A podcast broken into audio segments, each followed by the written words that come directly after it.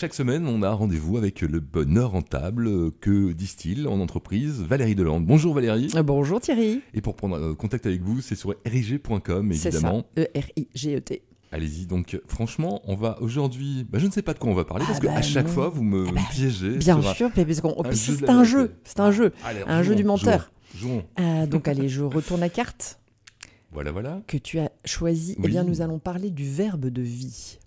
Est-ce que j'ai fait une bonne pioche? Ouais, ouais, c'est une bonne pioche. Je vais garder ma petite variante de la dernière fois en te proposant de te donner deux définitions. Et tu vas me dire quelle est la bonne. D'accord. Prêt? Hmm?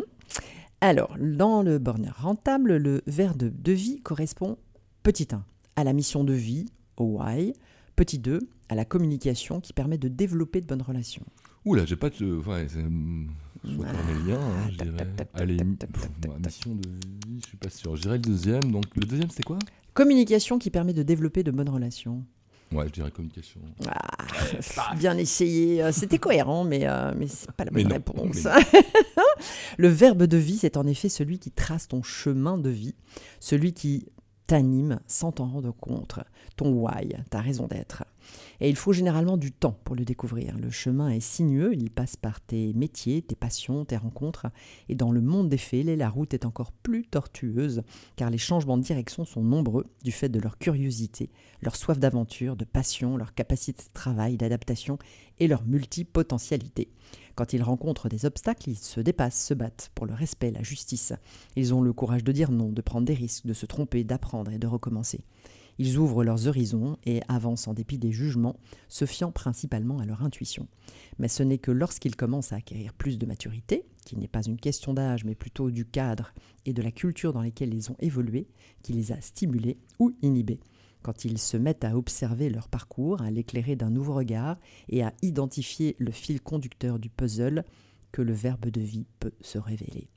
Que le rêve se conscientise pour se matérialiser dans la réalité et devenir un moteur de transformation pour eux-mêmes, les autres et la société.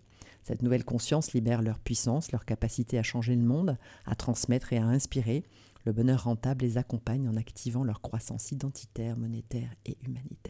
Un exemple concret de votre jeu à vous, c'est le jeu de la réussite. Exactement. Dans vos accompagnements, qu'est-ce que vous avez voilà. Eh bien, je vais te parler aujourd'hui des sœurs Nursensio, qui ont déjà fait l'objet d'une interview à l'occasion de la sortie de leur dernier livre. Il en faut peu pour travailler mieux. Elles ont grandi dans un cadre très stimulant, entourées de parents aimants et inspirants qui ont développé leur curiosité, leur soif de connaissance, de découverte du monde. Elles ont construit leur dualité depuis leur plus jeune âge en grandissant entre la culture agricole, avec la ferme dans les Ardennes de leurs grands-parents maternels, et celle ultra-commerçante de leur famille asiatique paternelle. Gwenny est ingénieure commerciale et a navigué dans une nouvelle douzaine d'entreprises. Yoneko est égyptologue et philologue classique.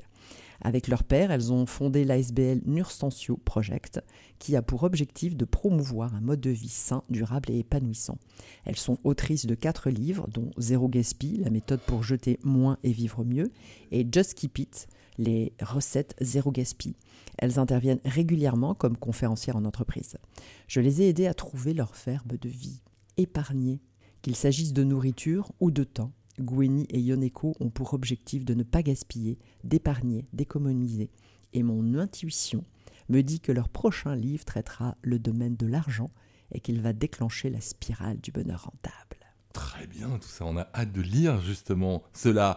Et on va passer justement à un peu de lecture peut-être. Bah forcément, puisqu'elles ont Hmm. écrit un livre, je vais quand on même se plonge dans l'ouvrage. prendre effectivement un Il en faut extrait peu pour, pour travailler, travailler mieux. et être heureux. J'adore.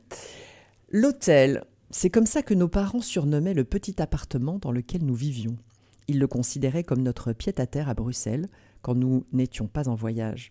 Parce que l'école et le travail ne constituaient qu'une partie obligatoire, mais pas exciting de l'année, toute notre attention était braquée sur nos prochaines expéditions. Allez les filles, c'est bientôt les vacances. Nos géniteurs, qui, ça ne s'invente pas, s'étaient rencontrés à l'école de management du tourisme, consacraient l'essentiel de leur temps libre et de leurs économies à l'organisation d'aventures aux quatre coins du globe. Rien n'était laissé au hasard. Des fichiers Excel minutieux étaient préparés des mois à l'avance avec des itinéraires taillés au cordeau. Là où certains ne jurent que par la découverte de l'inattendu, nos parents voulaient s'assurer d'avoir visité exactement ce qui titillait notre curiosité dans le temps et les ressources imparties. La planification, c'était leur clé.